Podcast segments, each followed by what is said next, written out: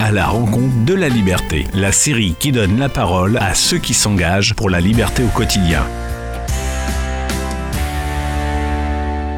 Bienvenue dans le huitième épisode de notre série qui va à la rencontre de la liberté et de ceux qui s'engagent au quotidien pour elle. Aujourd'hui, on va s'intéresser au rôle des entrepreneurs dans notre société, ce qu'ils peuvent changer et essayer de comprendre pourquoi ils sont vitaux pour transformer les nouvelles idées en réalité.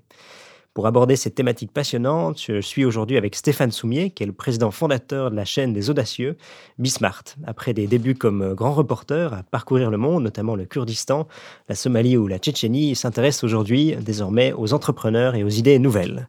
Bonjour Stéphane Soumier. Bonjour. Dans un premier temps, on va tenter de comprendre comment est née votre passion pour les entrepreneurs et ensuite on s'intéressera à leur rôle, notamment avec des exemples concrets de personnes que vous avez rencontrées durant votre parcours. Donc peut-être pour commencer, euh, de quoi rêvait le, petit Stéphane Soumier? Quel était oh votre métier de rêve à l'époque? ah, Aucun intérêt, footballeur. Ok, alors donc vous n'avez pas le, rôle du grand journaliste Non, non, non, non, alors je, fais très très vite. Euh, l'histoire, en fait, euh, c'est un film euh, des années 80 qui s'appelle Under Fire avec Nick Nolte. Vous pouvez aller retrouver ça, où c'est des journalistes qui se retrouvent à l'occasion, c'était les révolutions d'Amérique latine, enfin Amérique centrale même. Voilà, ça peut être le Nicaragua par exemple ou quelque chose comme ça. Et l'histoire va être que l'un de ces journalistes, photographe, va tomber amoureux de la rébellion le chef de la rébellion est tué au moment où la rébellion est en train de prendre le pouvoir. Donc il faut absolument garder secret et même essayer de, prétendre que le chef est toujours vivant pendant une semaine, dix jours, le temps que le régime finisse de s'effondrer.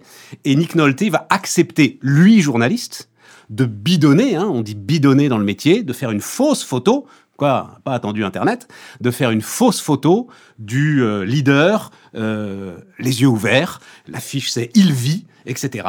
Et donc, toute cette réflexion, ce film est passionnant, et toute cette réflexion sur l'engagement du journalisme, jusqu'où est-ce que tu dois aller, où est-ce que ça commence, où est-ce que ça s'arrête, m'a fait effectivement euh, rêver, et c'est ça, c'est ce film-là qui a déclenché euh, mon envie de, de devenir journaliste. Voilà. Et donc de cette passion qui naît, comment est-ce qu'on arrive à la passion des entreprises ou des entrepreneurs que vous avez maintenant? Alors par hasard, euh, totalement par hasard. C'est, euh, on va pas rentrer dans le détail parce qu'on n'a pas beaucoup de temps et c'est pas très intéressant. C'est des hasards de carrière. Hein. Effectivement, j'étais grand reporter à Europe 1. Enfin, d'abord petit reporter, puis grand reporter.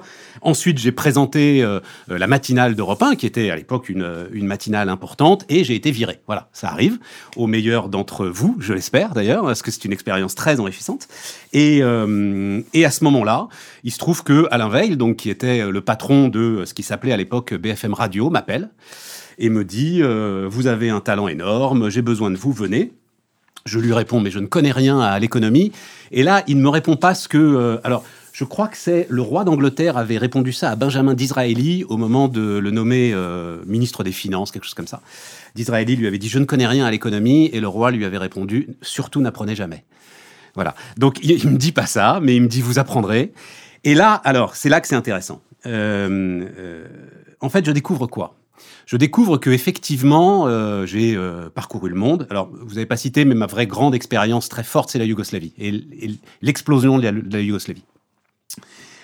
Et tout à coup, vous vous retrouviez dans un univers où des gens débarquaient effectivement avec des solutions. Vous aviez passé les 15-20 premières années de votre vie à finalement affronter des crises euh, qui se répétait avec une sorte de fatalité qui, euh, il faut le dire d'ailleurs, hein, rendait assez pessimiste sur la condition humaine. Et tout à coup, vous vous retrouviez avec des gens qui arrivaient avec de la liberté, de l'enthousiasme, des solutions, et c'est bien eux, et non pas euh, les chefs révolutionnaires d'Amérique centrale, c'est bien eux qui allaient changer le monde. Et donc c'est ça le rôle pour vous des entrepreneurs, c'est d'apporter des solutions? J'ai pris conscience de ça, et, même pour tout vous dire, BFM Radio était une toute petite radio. J'y suis allé, j'avais des enfants à nourrir, j'avais pas de travail, voilà. Mais assez vite, de grandes radios sont revenues me chercher en disant venez, allez, on a besoin. Et c'est là qu'il y a eu le vrai choc. Et j'ai même été, je vais tout vous raconter, j'ai même été voir celui qui est mon mentor, qui était mon patron européen, qui s'appelle Jérôme Bellet. Je lui ai dit, mais Jérôme, qu'est-ce qui se passe? J'ai pas envie d'aller à RTL, par exemple. J'ai envie de rester là. Et il me dit, mais évidemment, vous êtes face aux histoires, vous êtes face à la réalité, vous êtes vraiment face à ce qui se passe, alors que la réalité médiatique est trop souvent fabriquée. Voilà. Et puis, comment est-ce que hum, vous voyez le, rôle des entrepreneurs dans le détail? Est-ce que c'est la, est-ce qu'ils gèrent mieux l'incertitude que d'autres? Alors, le rôle des entrepreneurs dans le détail. Bon, ben là, pour le coup, euh, c'est Schumpeter. Voilà, hein, on va pas. euh, c'est assez connu, je pense que vous le connaissez. C'est-à-dire qu'effectivement, l'entrepreneur est l'outil de la destruction créatrice. Vous avez, et alors pour le coup, euh, c'est, on vit une période là-dessus extraordinaire. Vous avez une innovation de rupture. En l'occurrence, la nôtre, c'est évidemment l'internet industriel. hein, voilà. Et vous avez besoin de ces, alors Schumpeter dit, êtres inspirés qui ignorent la conséquence de leurs actes.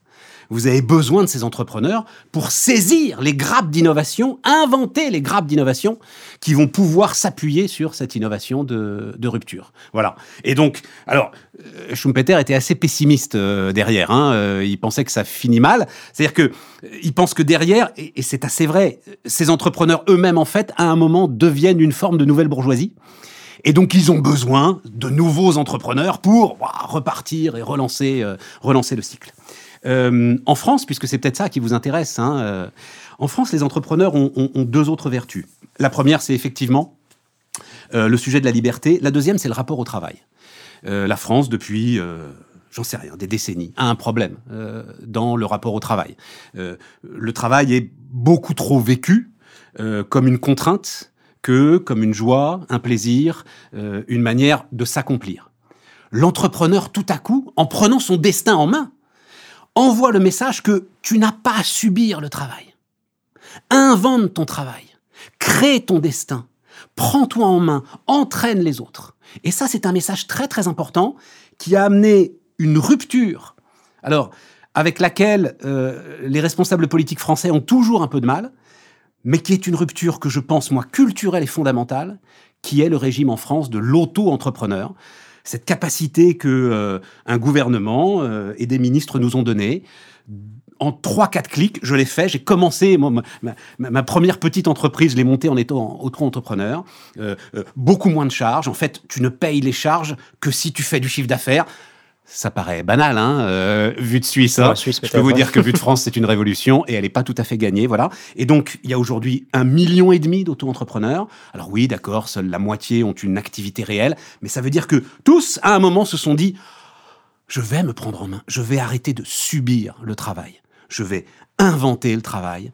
Et c'est évidemment pour l'ensemble de l'économie un souffle de dynamisme extraordinaire. Donc c'est aussi un état d'esprit finalement. On peut être entrepreneur pas seulement dans le cadre du travail, mais on peut l'être peut-être dans la, dans la famille, dans un club sportif. Qu'est-ce que vous en pensez? Est-ce qu'on peut être entrepreneur dans, Alors, dans sa vie? Alors ça, c'est un autre sujet, et viendra la question, euh, vous allez me dire comme pourquoi est-ce que vous êtes devenu entrepreneur? Je ne le suis pas. Le mot entrepreneur, et on revient à Schumpeter, il faut une rupture. Moi, je suis chef d'entreprise. Voilà, j'ai créé une entreprise. J'ai pas créé une start-up. C'est une petite entreprise. C'est pas une start-up. L'entrepreneur change quelque chose, tu vois, crée une rupture, invente. Voilà. Et derrière, et encore une fois, Schumpeter, pardon, hein, mais voilà, c'est quand même lui qui a théorisé tout cela. Derrière viennent les imitateurs. Moi, je suis un imitateur. Un imitateur d'Alain Veil, un imitateur de ce que cet entrepreneur, lui, extraordinaire, a créé. Et l'entrepreneur a besoin des imitateurs. Comme il est dans la rupture, parfois, en fait, le marché qu'il a vu ne sait même pas lui-même qu'il existe. C'est les imitateurs qui, en améliorant euh, à la marge euh, l'ensemble de ces innovations, vont servir à évangéliser le marché et faire, en fait, la fortune de tout le monde. Voilà. Et c'est là que ça se dégrade, puisque ils deviennent tous des bourgeois et des fonctionnaires. Mais ça, c'est Schumpeter qui le dit, hein, on n'est pas obligé de le croire. Et ils seront remplacés par d'autres ensuite. Et ils sont remplacés par d'autres ensuite, sauf si, et c'est ça qui est très important, la rente et euh, la technocratie, enfin euh, la bureaucratie, gèlent les situations. Et peut-être justement, si tu ce peux que plus euh, ce que c'est une rente. Donc une rente, c'est une situation où ils arrivent par la loi ou par des privilèges à s'octroyer, enfin à garder leur position. à garder leur position. À garder leur position. On est tout à fait dans ce sujet aujourd'hui avec les GAFA. Pour moi, c'est le sujet finalement le plus important aujourd'hui. Euh, euh, le- le- les sujets autour d'Apple et de son App Store, euh, les sujets autour de Google, ne sont pas des sujets de est-ce que euh, 30% de commission c'est trop? Non. C'est est-ce que dans ton organisation aujourd'hui, Jean Tirole dit pouvoir de marché, hein, il a eu un prix Nobel là-dessus, est-ce que ce pouvoir de marché, en fait, est tellement puissant qu'il stérilise l'innovation et qu'il empêche l'émergence des euh, nouveaux entrepreneurs. Et si la Corée récemment euh, a voté une loi, la Corée du Sud a voté une loi euh, anti-Apple, c'est justement dans les attendus parce que le pouvoir de marché est trop puissant et parce que l'innovation et donc le dynamisme de l'économie euh, ne, peut plus, euh, ne peut plus opérer. J'allais aborder la question du lien entre l'entrepreneur et la liberté. Donc pour vous, ça veut aussi dire qu'un entrepreneur peut à la fin être euh, antilibéral quasiment Évidemment, s'il profite de ça. Mais bien sûr. Mais par nature, c'est plutôt un symbole de la liberté. Non, euh, non, non, non, non, non, non, non, non, non, non. Alors attention à ça. Non, non, il défend ses intérêts. Non, non, non. Il est mu par ses intérêts. Je- Enfin, oui, évidemment, tu as des entrepreneurs euh, militants, tu as de- mais l'entrepreneur, eh, pourquoi est-ce qu'il devient entrepreneur? Parce que c'est son intérêt. Et jusqu'au bout, il va défendre son intérêt. Et donc, très logiquement, quand il va grossir, il va essayer d'éliminer ses concurrents qui viennent contre son intérêt. Mais donc il a besoin d'un cadre légal qui est plus ou moins libéral, mais qui Ah, souhaite oui. plus devenir libéral avec le temps. Ah oui. Ah ben alors ça, c'est le jardin sur lequel poussent les plantes, évidemment. C'est-à-dire que pour que pousse la plante de l'entrepreneur, tu as besoin évidemment euh, d'une terre qui soit favorable et donc qui la laisse pousser. Évidemment, tout à fait. Si on aborde maintenant la question du futur, pourquoi est-ce qu'on devrait confier le futur plutôt aux entrepreneurs, aux individus qu'à un État stratège? Qu'est-ce qui pour vous fait la différence? Ah, parce que l'État stratège, c'est l'incarnation de ce que je viens de décrire. L'État stratège est forcément prisonnier de ceux qui l'ont mis là où il est. Enfin, c'est un contresens total, l'État stratège. L'État ne peut pas être stratège. Par définition, l'État est conservateur. Il est même élu pour être conservateur. Personne n'élit jamais un révolutionnaire. Jamais un révolutionnaire n'est arrivé au pouvoir par euh, le jeu euh, euh, de la démocratie. Et, et- et cet état de fait se renforce et va se renforcer dans nos sociétés développées du fait du vieillissement de la population. Donc l'État est par nature conservateur. Il peut pas être stratège. Il peut pas organiser l'avenir. Le- le- les, les- les élucubrations que l'on voit aujourd'hui à l'échelle européenne sur les batteries électriques, sur l'hydrogène, sur je ne sais quoi. Mais les amis, mais vous n'en savez rien. Personne n'en sait rien. Donc, à un moment, euh, encore une fois, euh, euh, ouvrez le plus grand possible les portes. L'État doit s'assurer que le système concurrentiel fonctionne correctement et que justement, il n'y a pas de pouvoir de marché trop fort. Et après, bah, mais ça, c'est ma conviction. Et là, on rentre dans un débat philosophique. Laisse faire le marché. Voilà. Il sera toujours mieux que toi. C'est intéressant, vous avez dit que l'État ne savait pas. Est-ce que c'est pas aussi ça, plus que des conservateurs, qui a un problème pour un État? Il maîtrise pas l'information qui lui permet d'être compétent ou de Mais donner les bonnes ne la solutions. maîtrise. Mais justement, elle est décentralisée et les individus peuvent non, mieux la... mais, mais- euh, c'est- euh, contradictoire avec euh, ce qu'on sait. Être inspiré qui ignore les conséquences de ses actes, c'est ça l'entrepreneur. Est-ce que tu crois que Xavier Niel, quand il commence à bidouiller un truc pour faire une box, il sait que euh, à un moment il va y avoir euh, ce qu'on a appelé le quadruple play, puisque c'est lui euh, en France qui. A... Mais, mais il n'en sait rien. Il sait non. juste que Mhm. il sait juste que là il y a quelque chose à faire. Je vais essayer, je vais, je vais faire du test and learn. Ah tiens, et puis là ça avance. Ah puis tiens, si je fais ça, il se passe quoi, etc. C'est comme ça, c'est toujours comme ça, itératif l'innovation. Et d'ailleurs, ce qui est très intéressant, c'est qu'il n'y a jamais un gars dans son coin qui invente quelque chose. Elle est toujours multiple, plurielle, l'innovation. T'as toujours, bah, on, le sait pour l'histoire de l'électricité, t'as toujours deux, trois, quatre, cinq euh, inventeurs de génie qui arrivent au même moment à peu près avec les mêmes idées. L'un d'entre eux va, s'imposer, les normes ensuite euh, s'imposent. Mais parce que ils sont partis justement sur une innovation de rupture et que derrière, ben, ils laissent filer leur enthousiasme. Tu sais, l'étymologie, j'adore ce terme. L'étymologie du mot enthousiaste. Les poètes grecs se disaient enthousiastes, c'est-à-dire Dieu est descendu en toi pour te dicter tes textes les plus beaux et te laisse épuisé au matin quand il repart. Tu as été enthousiaste. Voilà. C'est une belle définition. Ah, c'est magnifique. Est-ce qu'un des thèmes que vous avez abordé, là notamment, vous dites à chaque fois qu'il n'y a pas une seule personne qui s'intéresse à un thème, mais toujours quatre ou cinq, et à la fin, il y en a un qui s'impose, et vous avez abordé tout au début aussi l'idée que c'était peut-être une bonne chose que ça arrive à quelqu'un de se faire licencier. Est-ce que c'est pas en général une culture de l'échec qu'on devrait démocratiser et rendre beaucoup plus normale Et comment Oui, est-ce qu'on oui, peut y arriver? Oui, oui. Non, mais alors, je- je- euh, vous avez parfaitement raison. Euh, cette fameuse phrase de Michael Dell, enfin, qui- que lui-même peut-être il a pris euh, si tu n'as pas échoué, c'est que tu n'as pas assez essayé. Voilà. Euh, oui, oui, sans doute. Euh,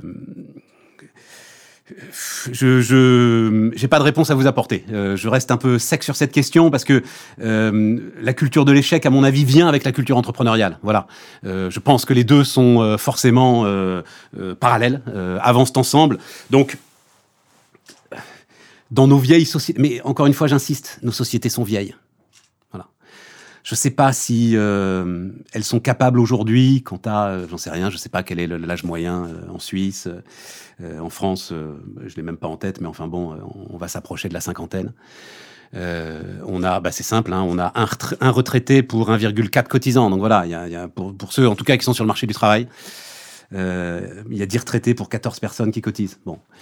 Est-ce que ça, c'est propre à derrière euh, développer la culture de l'échec? Je suis pas sûr. C'est malheureusement la culture de la peur du risque qui euh, s'impose de plus en plus dans nos sociétés. Culturellement, en tout cas, on pourrait peut-être aussi dire que à cause du vieillissement, il y a plein d'opportunités de nouvelles entreprises pour accompagner les personnes âgées, mais en termes de culture, de société, sans doute. Durant votre carrière, vous avez croisé beaucoup de personnes, d'entrepreneurs avec des nouvelles idées. euh, Je sais pas, lesquelles vous ont le plus Alors, marqué, peut-être pourquoi? J'ai pris des notes parce que je savais que parce que c'est une question heureusement que parce que c'est une question compliquée Mhm. à brûle pour point. C'est pas forcément les plus grands qui sont les plus marquants. Parfois, il y a des Euh, Alors gens- quand même, le plus grand, le plus marquant, c'est Xavier Niel. Voilà. C'est-à-dire que euh, et on n'en a pas beaucoup en France. Évidemment, j'ai enfin, choisi des Français, c'est, je, je pense pour vous le, le- le plus intéressant. Mais c'est euh, c'est à la fois notre Steve Jobs et euh, notre Elon Musk, voilà. Euh, et surtout derrière. Donc il y a Xavier Niel. Encore une fois, le- la première box, elle est sortie en France, elle n'est pas sortie aux États-Unis d'Amérique. Euh, et surtout, il a su en faire quelque chose. Parce que, euh, par exemple, je, me souviens de Thierry Breton à l'époque où il dirigeait Thomson, euh, m'avait dit très fièrement que Thomson avait montré à Steve Jobs euh, le premier baladeur, le premier équivalent iPod. iPod. Oui, mon pote, mais qu'est-ce que t'en as fait? Rien. Voilà. Xavier Niel en a fait un opérateur télécom. Voilà, en a fait sa fortune. Et surtout, c'est qu'est-ce qu'il fait de cette fortune? C'est ça qui est extraordinaire. Voilà. École 42, euh, école gratuite. après, il, est dans énormément de combats, mais il investit. Enfin, globalement, vous avez une idée qui tient à peu près la route. euh, Xavier Niel aura de l'argent pour vous, pour vous aider à la développer. Voilà. Euh, donc c'est ça qui est extraordinaire euh, dans le parcours de dans le parcours de cet homme. Après, qui est-ce que j'ai mis? Jean-Charles Samuelian. Vous connaissez pas Jean-Charles Samuelian Non, pas eh encore. ben, euh, voilà. Donc comme ça, je suis ravi de dire à l'ensemble des Suisses. Là encore, la première chose qu'on va faire, qui va faire, c'est faire un siège d'avion. Il n'y a pas, on parlait de rente, il n'y a pas de secteur plus étroitement verrouillé. On peut comprendre pourquoi, mais enfin, ils vont un peu loin, hein, que le secteur aéronautique. Les certifications pour travailler pour l'aéronautique, mais c'est quelque chose d'invraisemblable.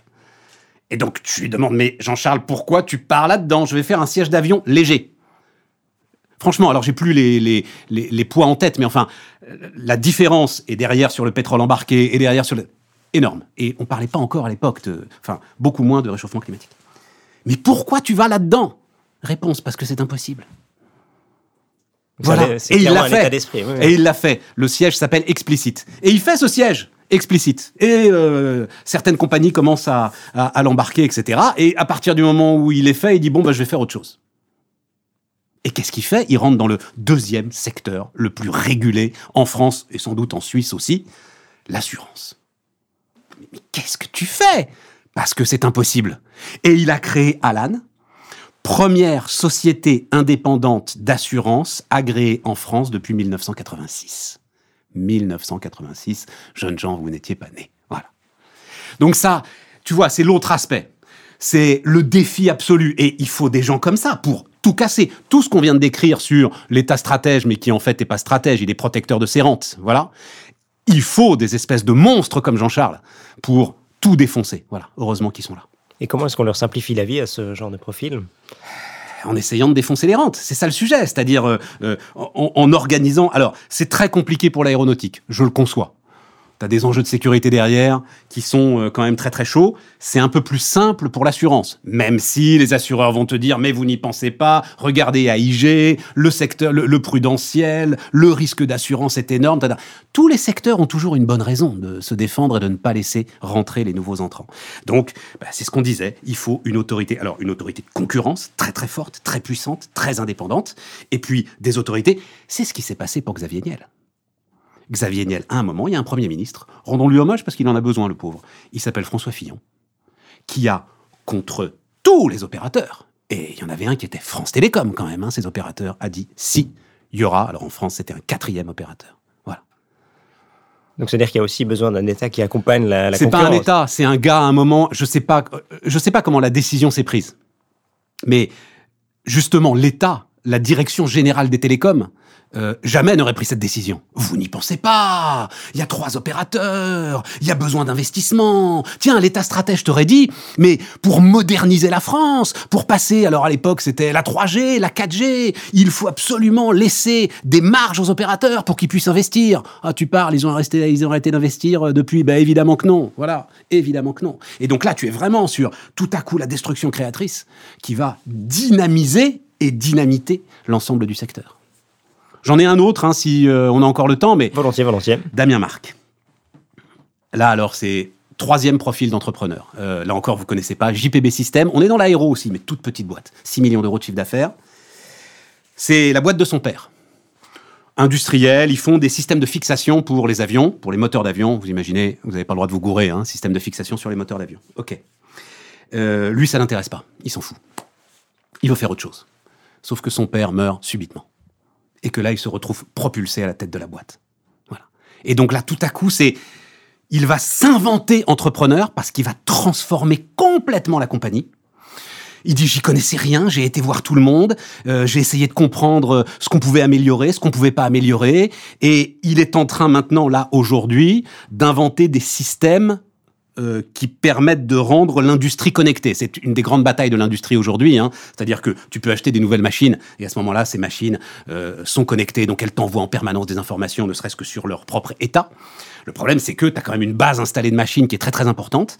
Et donc, il est en train d'inventer un système que tu mets sur ta machine, qui en écoute les bruits, qui est benchmarké avec l'ensemble des machines qui lui ressemblent, et qui va pouvoir te dire, sans que tu aies à la changer, tiens, là, tu as un petit problème, faut peut-être que euh, euh, tu fasses telle ou telle euh, opération de maintenance.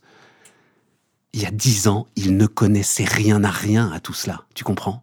Et tout à coup, projeté dans cette nécessité de sauver l'entreprise, de sauver la famille, il sait inventer, euh, il sait, euh, oui, inventer entrepreneur. Voilà. Mais tu comprends, c'est en cela où je disais autre part, moi je ne le suis pas.